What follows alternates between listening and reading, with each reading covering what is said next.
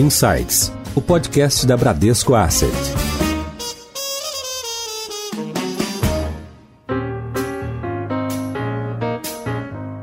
Olá, eu sou a Priscila Forbes e dou as boas-vindas a mais um episódio do podcast Bradesco Insights. Um dos líderes de mercado no varejo físico e no e-commerce brasileiro, o Magazine Luiza não apenas aprofundou seus investimentos no universo digital, como se colocou ao lado dos consumidores e dos pequenos empreendedores, para fazer da sua plataforma um grande balcão de vendas. Essa é mais uma iniciativa da empresa comandada pela empresária Luísa Helena Trajano, também reconhecida pela sua liderança à frente do grupo Mulheres do Brasil e também pelos seus esforços em fortalecer as mulheres e os pequenos empresários. A Luísa Helena é presidente do Conselho de Administração do Magazine Luiza, que a gente conhece carinhosamente por Magalu. Luísa, é uma honra ter você hoje no nosso podcast. Seja bem-vinda. Obrigada, gente. Parabéns aí vocês que estão fazendo um trabalho digital maravilhoso maravilhoso. Obrigada pela essa oportunidade de estar com o pessoal aí.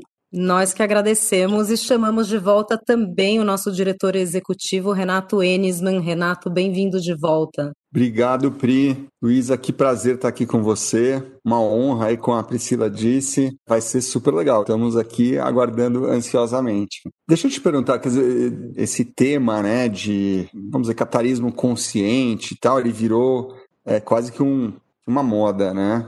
Certamente é um tema super relevante, mas também tem muita gente aproveitando ali o embalo aí do ponto de vista de marketing. Mas a gente vê é, que a Magalu já tinha um propósito ali como algo maior que impregnava na empresa. Você acha que até a pandemia ajuda um pouco a mudar esse tipo de, de visão dos empresários? Renato, o que a epidemia está trazendo agora, depois de quatro meses, eu já estou é, analisando algumas coisas. No começo eu falava, vamos esperar, vamos ver cada dia. Falava para Roberto, olha, realidade diferente exige atitude diferente. Não vamos é, ficar achando que a gente sabe nada, não. Nem fazer agenda a gente não sabe. A gente tem que aprender. Mas a epidemia ela veio acelerar coisas que já estavam. Então, quem mexe com bolsa de valores, quem mexe com mercado de capital já sabe que isso não é uma moda o triplo EBITDA que está todo mundo querendo, já perceberam que uma empresa, quando ela só é movida pelo lucro a curto prazo, já quebrou. Então, assim, o que isso veio é, é acelerar. E por que que acelerou? Porque nessa tristeza total que foi vivida, né, que muita gente morreu, muita gente perdeu emprego, muita gente perdeu negócio, uma fresta foi se aberta. A sociedade civil no Brasil, que até então até por causa de um regime de escravidão, que você tinha dois papéis, colonizado e colonizador, e que continuou, parece que não era o Brasil nosso, abriu mais de 25 anos que o Magazine Luiza, eu sou apaixonada pelo Brasil, né? A Priscila conheceu minha filha, ela tem cinco livros editados brasileiros, novinha. Uma grande chefe de culinária brasileira, né? Meus filhos toda a vida conheceram o Brasil primeiro de fora do Brasil, então eu sou muito apaixonada e, eu sempre, o Magazine Luiza há 25 anos, toda segunda-feira canto hino nacional, hino da empresa, não sei o quê, mostra resultado. E eu nunca recebi, assim, nunca fiz por nenhum tipo de mercado. Fiz porque eu acreditava uma empresa tinha que ter compromisso com o seu país e nunca quis montar um instituto separado, apesar que eu agradeço muito todos os institutos que as grandes empresas montaram, fizeram, mas eu sempre quis ter as duas coisas juntas. E eu nunca, olha, o Magazine nunca recebeu tanta devolução nesse papel que ele assumiu de criar o parceiro Magalu, são 600 mil pessoas que estão desempregadas, passou a ganhar logo, parceiro Magalu para os pequenos que nunca nunca e eu entrei nesse papel de líder, de trabalhar a pequena então, assim, mesmo que a gente pôs muita gente nova que não sabia vender na internet, o Magalu entrega em duas horas, mas esse pessoal vendia, não tinha. Eu abro minhas redes sociais para reclamação, então o povo falava, Luísa, não estou recebendo. E os outros fecham, não, gente. Eu aprendi a escutar o que eu não quero ouvir. Mesmo assim, o pessoal falava, eu quero continuar comprando de vocês, porque vocês estão ajudando o Brasil. É impressionante. Então, quem manda, Renato, e você sabe disso, ou, ou a empresa tem muito propósito, porque tem alguma líder, alguma que fundou a empresa ou que trabalha na empresa que tem poder, ou a empresa vai fazer porque é preciso. Hoje, ou vocês, bancos e qualquer um, mostra o seu propósito, por que estão, e não adianta, você falou assim, muitos estão fazendo que é moda.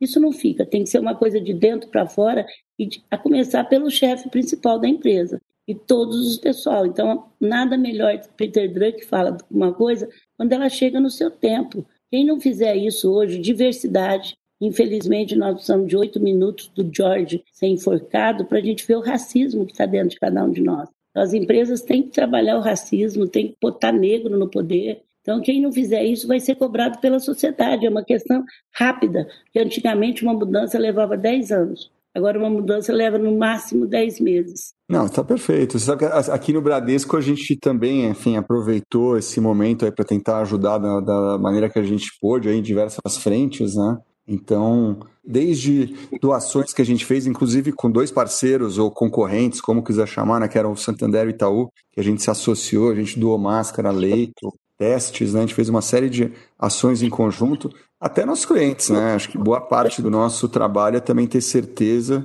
de que a gente consegue, com os nossos clientes, enfim, ajudar. A gente prorrogou parcelas, a gente alongou vencimentos, demos crédito com linhas especiais, sem linhas especiais. Então, acho que é, é como você falou, né? Está num momento onde as empresas têm que entender que seu papel não é só levar valor para os acionistas, mas é também devolver para a sociedade uma parte, né? O que eu quero falar é, se não fizer isso, vai perder cliente. É hoje é o cliente que está clamando por isso. É isso que eu estou te falando. A epidemia aumentou essa fresta do brasileiro se sentir mais responsável pelo seu país. É impressionante, Renato. Meu LinkedIn, se você analisar que são pessoas mais formadoras de opinião, é impressionante o que as pessoas percebem o trabalho que as empresas estão fazendo, estão cobrando das empresas, estão dizendo.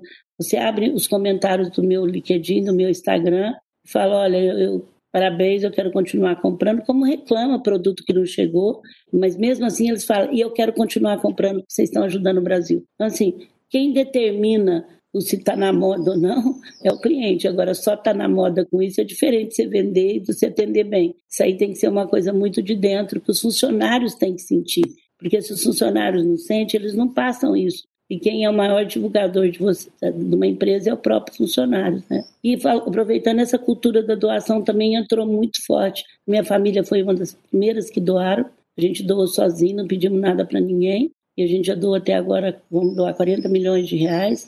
Fizemos um comitê interessante, é, Renata e Priscila, que todo mundo que começou a doar, famílias, as empresas como vocês que se juntaram ao Santander, aos outros bancos, foram muito legais. O que fizeram, a gente começou assim: ah, nós queremos dar só peixe, a gente não quer dar a vara para pescar, a gente quer dar o peixe. Nenhum não teve que dar 20% a 30%, Priscila, para a cesta básica, porque as pessoas passaram fome mesmo. E não era pessoa, era pessoa que de repente parou de vender biscoito, o artesanato, parou de vender, fazer aquele serviço e que não tinha dinheiro para o café da manhã. Então, todas as famílias e, os, e as empresas que doaram foi muito legal porque as próprias empresas se envolveram na doação, se envolveram nisso, então por isso que veio para ficar. As pessoas percebem que a gente não está ajudando ninguém. Você é do tamanho daquilo que você compartilha. Então você está ajudando você primeiro. Quando você tira, ajuda o outro, compartilha aquilo que você tem a mais. Em Foco.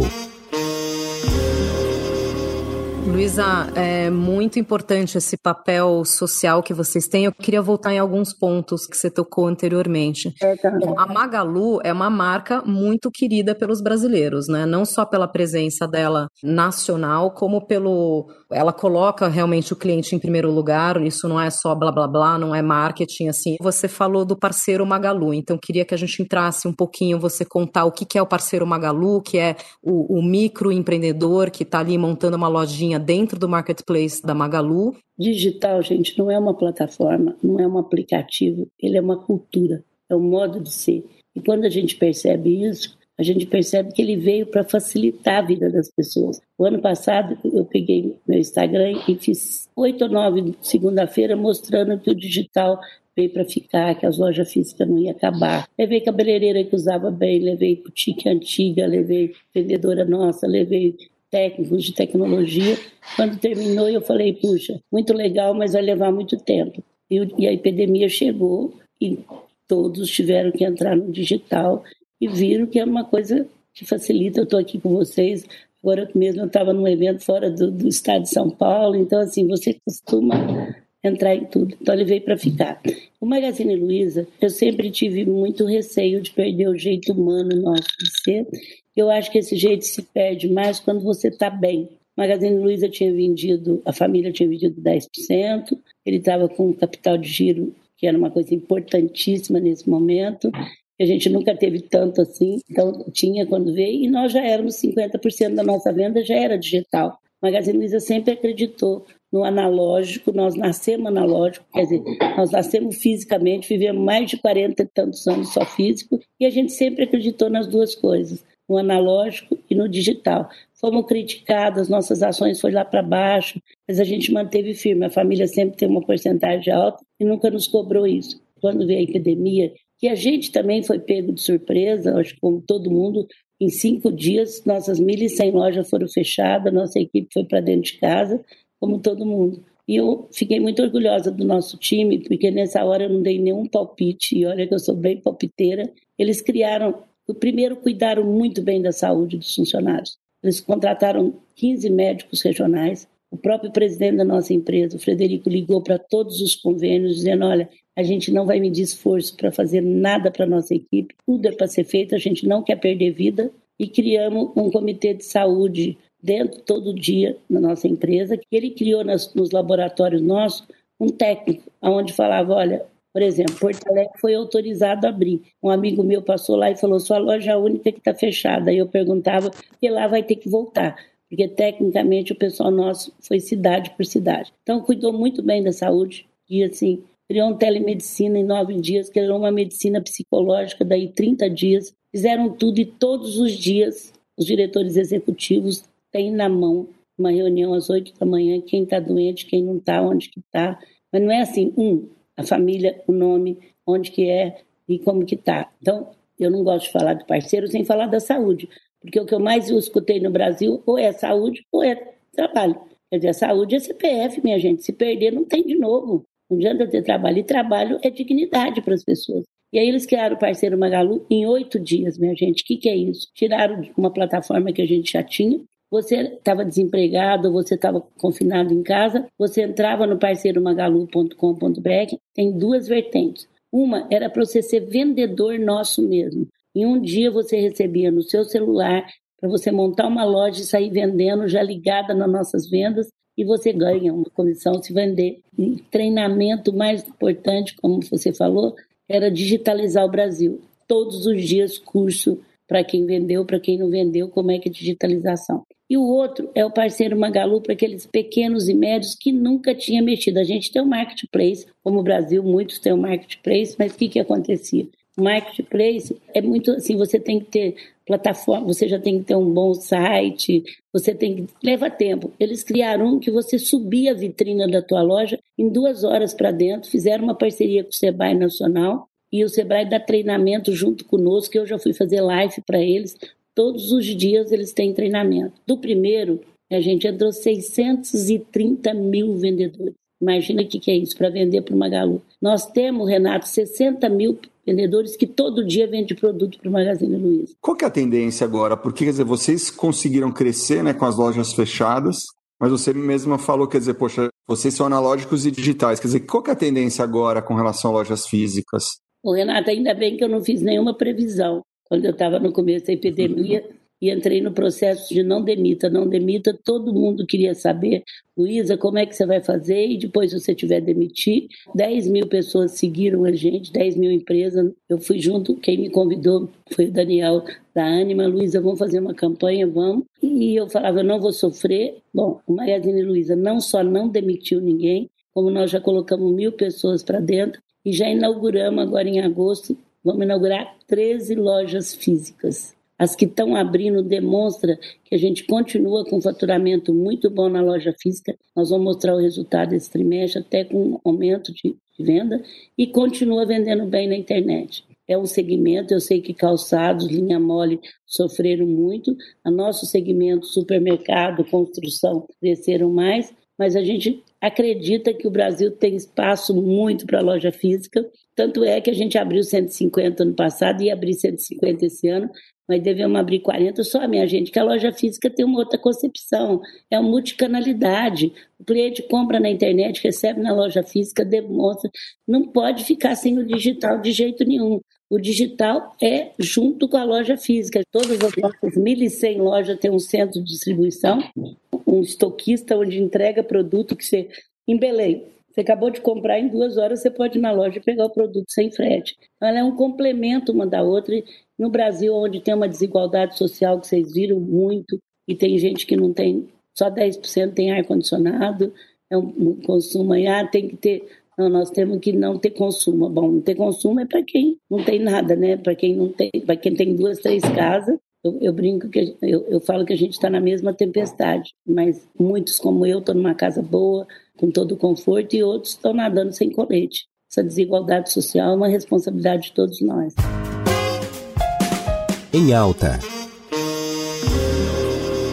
Luísa, você está à frente do grupo Mulheres do Brasil, que é um grupo formado por várias uh, empresárias e líderes né, aqui do Brasil. Além da atuação em relação ao empreendedorismo e à inclusão da mulher no, no local de trabalho e a equidade, um trabalho muito importante do Mulheres do Brasil em relação à, à, defesa da mulher contra a violência doméstica. Vocês criaram até uma, uma forma da mulher denunciar a violência doméstica através do aplicativo do Magazine Luiza. Conta um pouco para gente como funciona isso. O Grupo Mulheres do Brasil já tem sete anos, hoje nós temos 60 mil mulheres e trabalhamos 20 causas educação, ciência, tecnologia, saúde. E eu já trabalhava, Priscila, há uns quatro anos com a violência para a mulher. A gente tem um comitê de violência. Eu sabia que a cada duas horas uma mulher era morta nesse país e era no mundo inteiro. Eu fui abrir Mulheres do Brasil em Londres. A BBC, a primeira coisa que ela me perguntou foi sobre violência em outubro, que eu tinha morrido uma inglesa. É uma coisa que é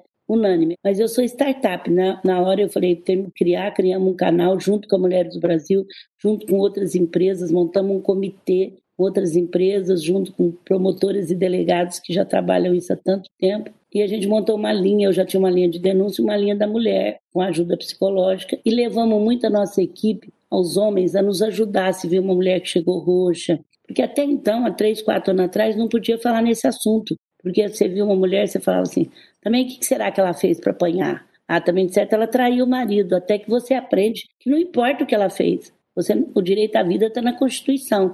E uma morte dessa, minha gente, eu vivi isso muito de perto. É ruim para a família, é, é um perde-perde total.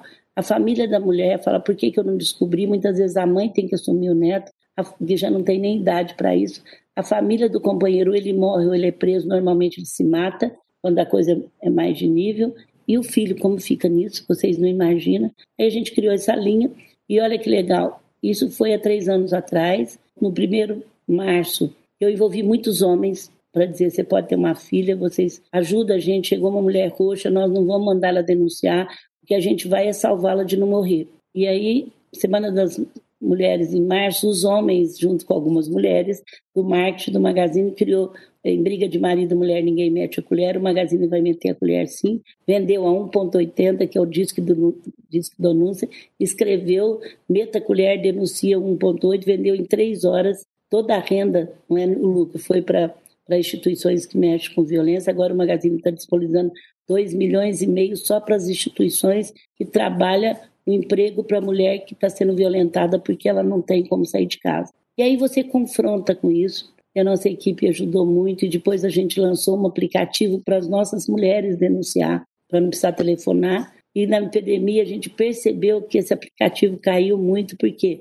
Porque quem mais denunciava eram os colegas, falavam, olha, chegou a mulher roxa, dá uma telefonadinha, aí nossa psicóloga ligava e tirava dela. E a gente fez isso, aí o pessoal, e a Lu, a vendedora virtual, resolveu pôr uma plaquinha e isso viralizou. E eu quero convocar todo mundo, porque pode ser sua filha, pode ser tua sobrinha, pode ser tua neta amanhã, porque como a Priscila falou, não é só a classe baixa. A classe baixa é que a gente está sabendo. E por mais que a mulher fez, gente, a gente não, não tem o direito de a cada uma hora, duas horas, uma mulher ser morta nesse país. Por favor, meta a colher, denuncie, você não precisa dar nome. É só ligar, ah, mas a polícia não vai cuidar, mas faça a tua parte. Super importante, Luísa. Deixa eu aproveitar aqui, quer dizer, no teu papel de presidente da Mulheres do Brasil, como é que você e vocês ali fazem para promover a liderança feminina no, no, dia a dia das empresas, Luísa? Mas só tem uma forma, meu filho. Cota é um processo transitório para acertar uma desigualdade. Se você entender cota como isso e fizer uma história do Brasil desde a escravidão, onde as pessoas foram jogadas na rua, primeiro quem mais veio foi negro. Depois foram 300 anos de escravidão. Depois foram uhum. jogados na rua, sem comida, sem dinheiro, sem trabalho e sem nada, sem escola. E e a gente paga um preço da desigualdade social muito grande. Junto veio a desigualdade de cor, veio a desigualdade. Então, assim, vou te dar um exemplo que eu convenço todo mundo a ter cota. Mulheres do Brasil está no Congresso para isso. Os países que fizeram cota desenvolveram muito mais a economia do país. Isso é provado com empresas de consultoria. Então, assim, hoje tem 7% de mulheres em conselhos de empresa aberta. Se você tirar as donas e as filhas de donas, que já são nomeadas, cai para 4%. Vai levar 120 anos para ter 20% de mulheres em conselho. Agora, quem está perdendo? Não é só nós mulheres. Eu posso estar no meu conselho o tanto que eu quiser. Eu estou defendendo é a classe, o homem com... Porque tem crença limitante. Fala, não, mas eu não tenho preconceito. Mas não, não, a mulher não aparece. Teve um banco internacional que em Doves, Doves fez o favor de falar. Ele abre muito IPO na Europa e nos Estados Unidos. Falou, eu só vou abrir IPO se a empresa tiver uma mulher no conselho. Então, assim, a sua neta, se não tiver cota, não vai estar no conselho. Meritocracia, eu falo para os homens e para as mulheres, tá bom. Então você espera 110 anos, nem sua bisneta vai estar no conselho. Porque eu vou estar, minhas filhas vão estar enquanto eu for dona do Magazine Luiza. Porque não precisa ter nem muita competência, só a competência de ser dona para estar no conselho. Eu nem estou discutindo. Nós temos uma mulher negra presidente nesse país. Eu te pergunto quantos negros tem na sua diretoria. Então, assim, eu não vejo outra forma, Renata. Eu sei que todo mundo fala fecha mulher, mas eu descobri cota há 12 anos, nem foi no Grupo Mulheres do Brasil. Magazine Luiza está há 22 anos entre as 10 melhores empresas para se trabalhar em tudo que seja pensar. Ganhamos para mulher para isso, fomos a primeira do mundo de varejo. Já compramos 30 empresas, já compramos empresa de cosmético e continuamos entre as 5 melhores empresas da América Latina. E você acredita que o dia que saiu cota para. Por que, que eu passei a gostar de cota? Quando saiu para deficiente, Renato, eu nunca tinha olhado deficiente na companhia. Eu fiquei com muita vergonha. Uma melhor empresa, já era uns 10 anos a melhor empresa, e precisou. Aí eu passei a entender o que era a cota. Se precisou para nós, que era uma empresa já humana, já que estava 10 anos, você imagina, é um processo transitório. E se você analisar a França e os países que exigem 20%, a gente não está pedindo muito, Mulheres Brasil está no Congresso, a gente quer 20, 30% de mulheres em conselho. Esse protagonismo é muito, muito importante, né, Luísa? O Bradesco também ganhou melhor lugar para mulheres trabalharem. É, você comentou de PCD, né? As pessoas com deficiência, a gente também tem programa de contratação para isso. Renato, você pode comentar, você como diretor executivo do Bradesco, algumas das nossas iniciativas nessa área de diversidade e equidade? O que vale é, é, é, reforçar esse ponto que a Luísa fez, que eu concordo plenamente. Quer dizer, a gente, como instituição financeira, tem uma responsabilidade ainda maior, né? Então, assim, então, o que a gente tem feito é, tem diversas frentes. É, primeiro, a gente tem 50% do nosso quadro formado por mulheres, né? O que é muito bom dentro do mercado financeiro, mas ao mesmo tempo, quando a gente vai para as posições de liderança, isso aqui não se reflete. Então a gente já tem bastante a melhorar. O que a gente tem feito é, a gente tem feito, a gente criou grupos de afinidade para ajudar do ponto de vista dessa percepção do empoderamento. A gente tem uma série de parcerias com empresas, startups. A gente tem workshops que a gente tem feito. Um que achei bem interessante é um que a gente fez com 200 funcionárias para falar sobre lições práticas de investimentos, né, que a gente chamava de Invista como uma garota aí, que teve uma adesão super bacana. E a gente tem o Bradesco Women, né, que é ele começou primeiro como um evento presencial e agora, né, nesse novo mundo aqui, ele migrou para o mundo das lives. Inclusive, a primeira pessoa a participar foi a Luísa, né? Muito obrigado, foi é, é, excelente. Parabéns, um evento super bem montado, com muita audiência, parabéns. Legal, obrigado. E eu acho que assim, a outra coisa que a gente tem feito, a gente tem sido muito mais vocal. Eu, eu mesmo aqui, né, como, enfim, parte aqui da liderança aqui do banco, eu tento falar muito isso para a equipe, principalmente para os homens, né? Porque eu acho que é, nosso papel aqui é criar as condições para que todo mundo possa crescer e, e, a meritocracia ser o que dita né, o potencial de crescimento de uma pessoa, não o gênero, não a, a, escolha sexual, a religião, o que quer que seja, né? Tem que ser o que cada pessoa contribui mesmo. Então, acho que a gente tem mudado, mas ainda tem bastante a mudar. Eu, o que eu posso dizer é o seguinte: esse é um tema que faz parte da narrativa aqui interna de todo mundo. Isso é importante, né?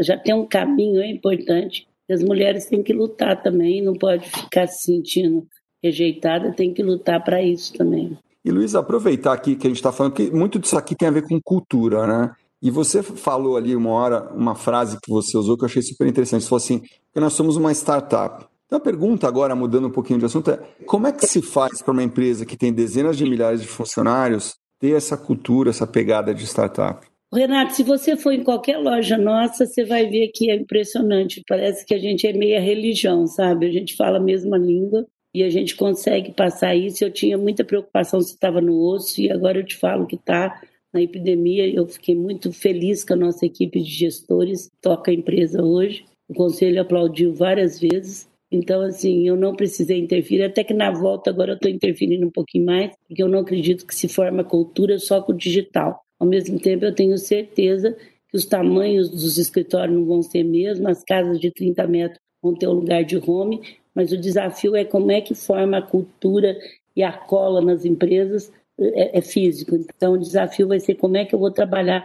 O Magazine agora voltou ao escritório terça e quarta para quem queria, fez todos os procedimentos, até todos que vocês pensar, e a gente vai voltando aos poucos, e eu vejo a alegria do povo que está voltando também. É impressionante. Então, assim, por outro jeito, eu não vou chamar meu conselho para passar um balanço mais. Um mora em Recife, outro mora. Mas, por outro lado, eu tenho uma equação: como é que eu vou fazer a cola do conselho e sentir o que é físico. Então, acho que essa é a, é a minha equação da era, da era hoje. Você sabe que uma vez, isso deve ter sido um pouco, um pouco antes um follow-on que vocês fizeram em 2015 ou 2016, e eu vi ali na pele o quanto você se preocupa ali de estar presente, estar próxima da equipe, porque vocês estavam decidindo que bancos iam participar do follow-on de vocês, acho que deve ter sido 2016 aqui, se não me engano. E eu estava na época à frente do banco de investimento e eu tive uma reunião com o Fred e com o Belíssimo lá, o CFO de vocês, né?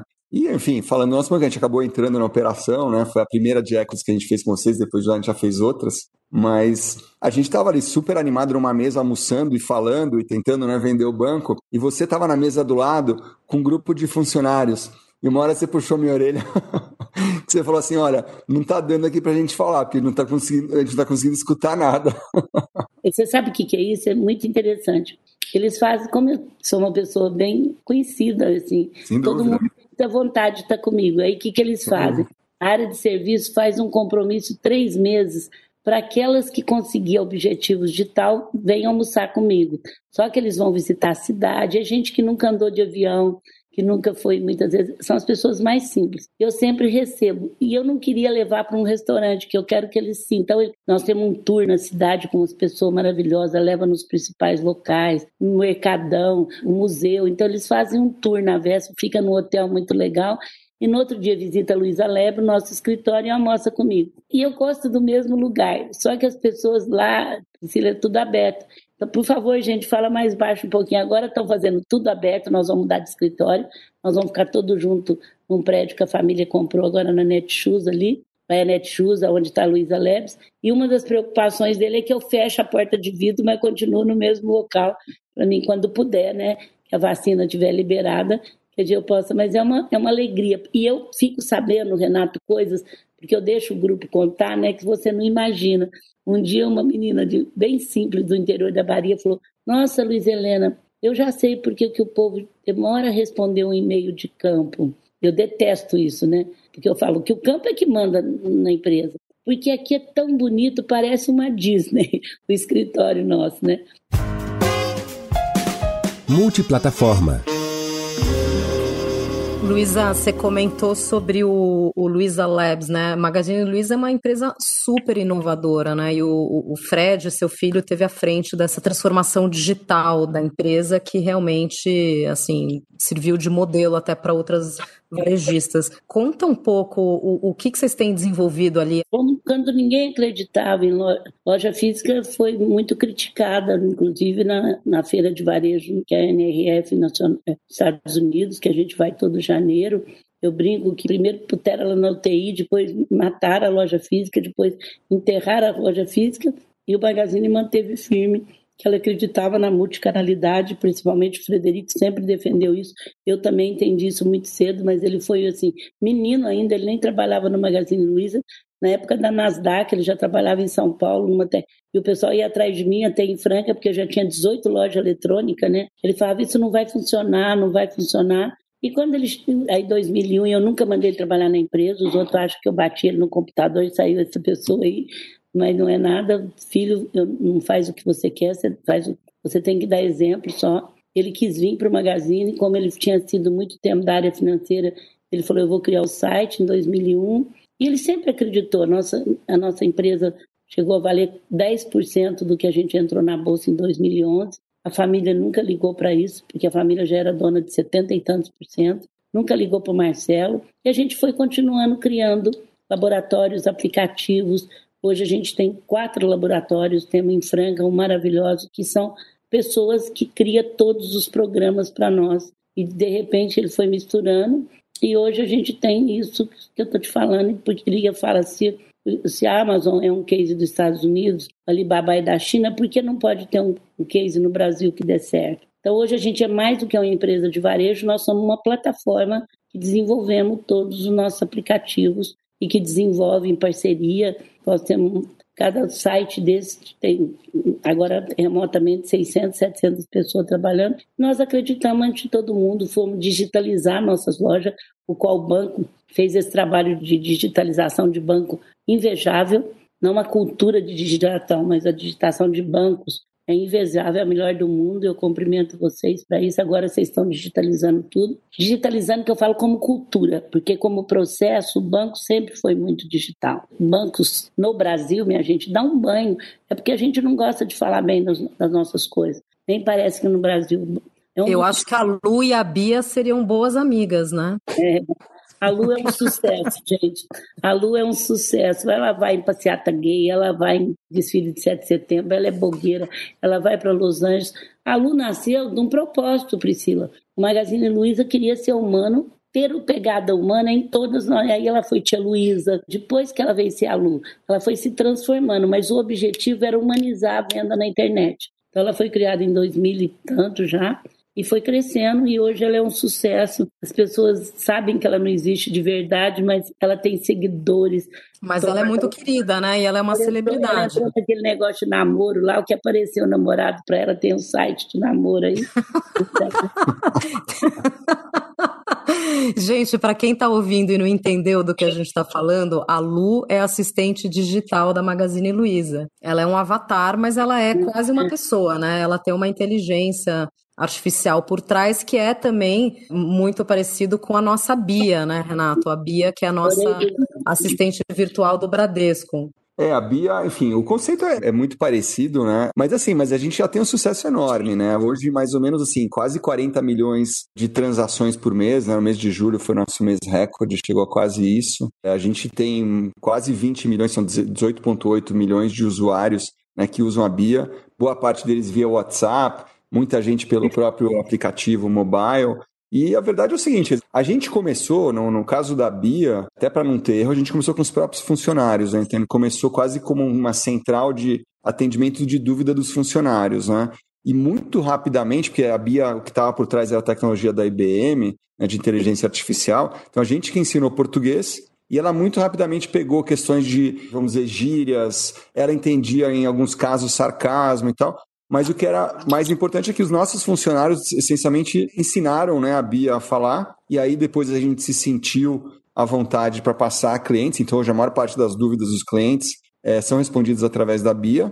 E agora a gente já está numa nova fase onde a gente está é, soltando a Bia transacional. Né? Então, dá para fazer consultas, né, saque, é, consultas de saldo, mas dá para fazer também algumas transações do ponto de vista até de empréstimos a gente já consegue usar a Bia. É, muito legal, as duas podem se encontrar. Deixa eu te perguntar uma coisa aqui, Luísa, do ponto de vista dessa, vamos dizer, principalmente né, dessa questão digital, né?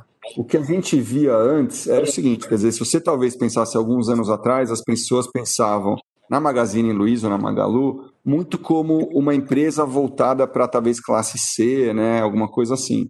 E hoje você vê que assim, todo mundo está comprando Magalu. Acho que aumentou com essa questão do comércio eletrônico, mas ainda mais agora na pandemia. Eu queria te perguntar uma coisa: você acha que está tendo de fato uma convergência dos hábitos de consumo né, da classe A, da classe C e D? Que, como, é, como é que vocês estão vendo esses hábitos por faixa de renda? Nem sempre. A comércio eletrônico é mais. Mas a classe simples também entrou, porque o filho sabe mexer, vai agilizar muito mais isso, mas o Brasil tem 60% da população que não tem nem ar-condicionado, nem TV e nem acesso ao Wi-Fi com mais de 20, 30 pessoas.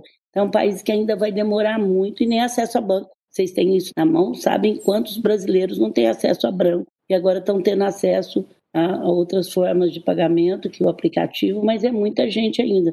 Então é um país que ainda não é os Estados Unidos, a gente não pode levar isso como lá. Agora está crescendo e vai crescer.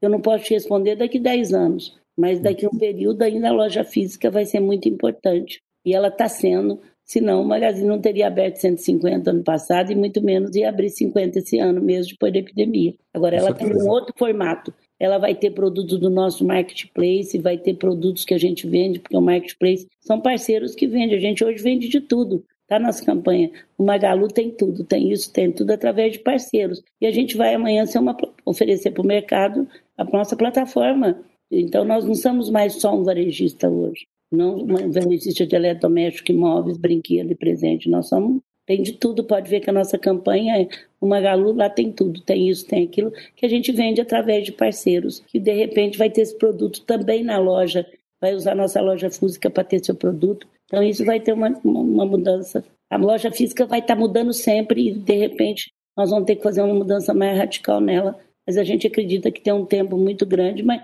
nunca longe do digital, minha gente. Eu falo isso há quatro anos na minha palestra. Tem que ter o digital por menor que você seja. Não tem como. E no digital, quer dizer, também tem transformações. Vocês, por exemplo, têm falado muito do super app, né? O que, que a gente deve esperar no lado digital aí de mudanças? O, o Renato, o Frederico tem uma, um conceito que ele não sofistica. Então, a inteligência artificial, ele demora um pouco mais a entrar. Ele quer fazer o arroz com feijão bem feito. Então, o super app é onde, num aplicativo, a pessoa vai poder pagar conta, receber, fazer isso num só aplicativo. É o que nós estamos caminhando para isso. Então, assim, a gente tem muita coisa para fazer, mas a gente, você vê que a gente cria muito mais no área de interhumano do que falar, Magazine Luiza está lançando isso. A gente tem, tem estudos trabalhando, ele fala, vamos fazer o simples bem feito, vamos fazer um site bem feito, vamos fazer um toque você ser atendido, vamos ter acesso a muitos do que é privilégio de poucos. Então, assim, a gente não fica sofisticando muito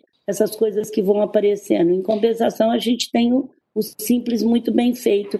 E vamos ter um super aplicativo, vocês podem ter certeza, o melhor do mercado, porque a gente está pondo toda a energia nisso. Vamos ter um marketplace, que nós estamos muito cuidadosos, o compliance está lá, a gente não vende sem nota, a gente não vende coisa falsificada, a gente só vende coisas, porque assim, é consistência para crescer. A gente tem muita consistência, apesar que sabe que número de marketplace vale na bolsa, mas a gente não, não tem empresa para durar 50 anos, nós temos para durar chegar a 100 anos agora. Então, a gente, consistência e inovação sempre foram duas coisas nossas que caminharam juntos. São princípios que a gente leva a sério muitas vezes mais para nós do que até para os outros mesmo. Deixa eu te perguntar, até porque você mencionou analistas, e assim, a Magalu tem uma das ações mais badaladas no mercado, né? Esse aqui, afinal, é o podcast da Bradesco Asset, né? Muita gente se pergunta, né? Poxa, como é que é esse negócio? É múltiplos tão altos, né? Não só para Magalu, mas na verdade vale isso aqui para todas as empresas de comércio eletrônico, né? Como é que você vê isso, Luizão? Bom, eu cutuco todo dia, até porque, Renato, quando foi abrir na Bolsa, você não estava uhum. conosco, mas eu fui a primeira a querer o investidor físico. Eu fui para a TV fazer propaganda. Naquela época, ninguém gostava do investidor físico. Ninguém. E eu fui, assim, nenhum banco gostava do investidor físico. Daí eu fico cutucando todo dia, porque como as nossas ações subiu, para investir nelas tem que ter um X de dinheiro que eu acho muito. Então o Beto recebe cutucão meu todo dia para fazer com que mais pessoas possam comprar. Eu respeito, eles têm toda uma estratégia, porque uma pessoa que foi para a TV vender as suas ações, porque eu já era conhecida, e conseguimos ter não sei quantos do Book em ações. Infelizmente, quem não aguentou esperar tomou muito prejuízo e quem esperou ficou rico. Tá certo? Assim, teve a fase que caiu e então assim ficou muito rico, né? Teve um investidor que tinha 5%, ganhou 300 milhões e, e depois veio um mundo de fundo para fazer a coisa dele. Então assim, quem conseguiu esperar quietinho lá, Se deu bem, né? muito dinheiro e quem não falava, nossa, eu entrei, as ações despencaram. Isso é um jogo, né, gente? Tem que saber a hora certa. Então, assim, eu sou totalmente a favor do investidor físico. Então, você imagina o tanto que eu fico falando para eles desmembrar isso aí para poder dar oportunidade para mais gente. Luísa, eu mesma sou investidora, pessoa física nas ações da Magazine Luiza. Devo dizer que estou muito satisfeita. Com o retorno das ações. Mas você falou, é, deixa eu fazer um disclaimer, você falou uma, um ponto que é crucial, que a gente sempre repete para os nossos ouvintes quando a gente faz episódios mais voltados para investimentos. Gente, investimento é para longo prazo, de risco. Você não investe, e, e, é um investimento de risco, claro, o investimento em ações é um investimento de risco, então você faz esse investimento dentro de uma carteira balanceada, diversificada, e você pensa naquilo para o longo prazo, não é uma coisa para você ficar entrando e saindo, porque, como você disse, teve gente que perdeu dinheiro com a ação. Teve gente que não, não, não esperou, não teve estômago para aguentar quando a ação caiu e saiu com prejuízo. E teve gente que esperou e que viu as, as melhorias, a expansão na empresa e que hoje está muito, muito feliz com os retornos da ação, mas sempre lembrando de todos esses cuidados que são necessários quando você vai investir. É igual, duas coisas eu não dou palpite. É quando me fala, posso investir na tua empresa? Eu falo, eu não. Nem para melhor amigo meu, eu nunca falei nada posso saber, mas nunca falei nada. Eu acredito, invisto, também corro risco. Minha tia, quando estava baixa, eu e ela era que mais comprava. Eu, quando a gente foi fazer abertura de mercado de novo, eu era uma das maiores investidoras, porque eu comprava quando abaixava, né? Que eu podia comprar, porque tem um período que você não pode comprar. A gente respeita muito. E na bolsa, eu digo a vocês o seguinte: pega um pouco do dinheiro, já que você, se você não tiver muito, aquilo lá você fala, eu posso perder ou ganhar, e investe. É igual você jogar. Jogou estuda as empresas, quando a Priscila falou, vai ver, não põe todos os ovos numa só e vai aprendendo a mexer com isso, porque é um aprendizado constante.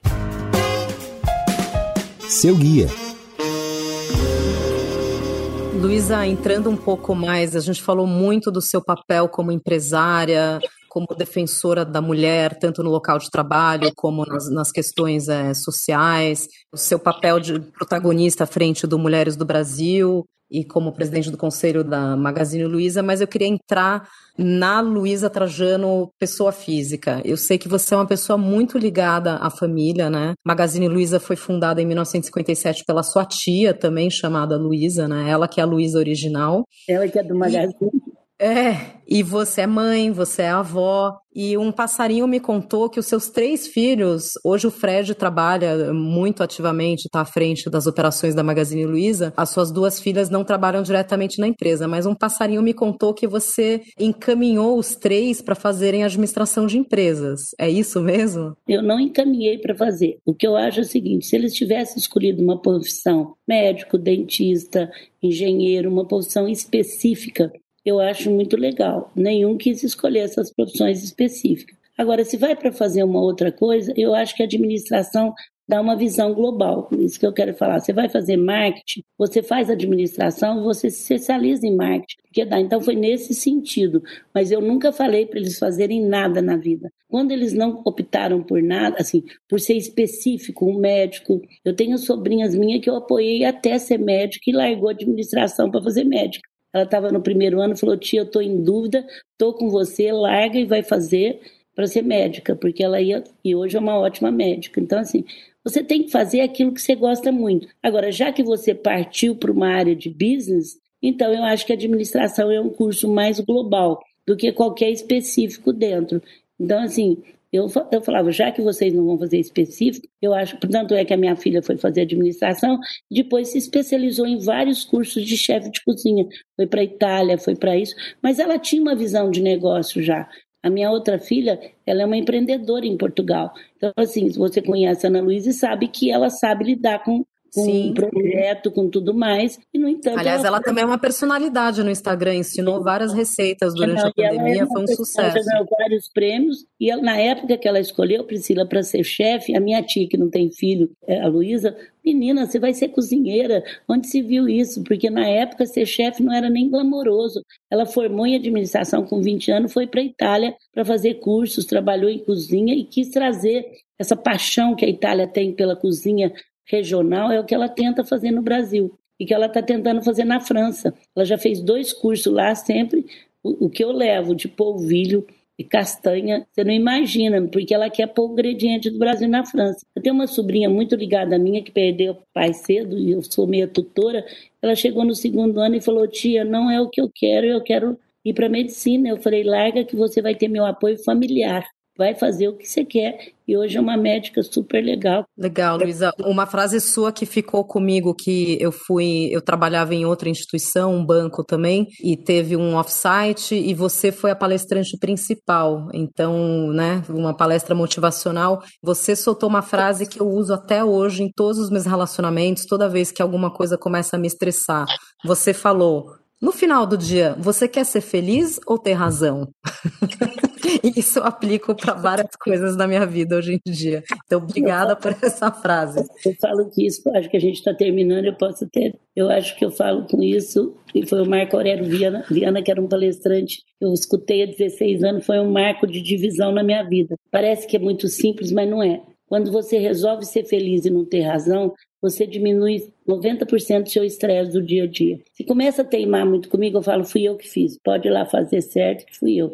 Eu não quero ter razão. E aí eu conto uma história, eu quero completar essa, que acho que está terminando.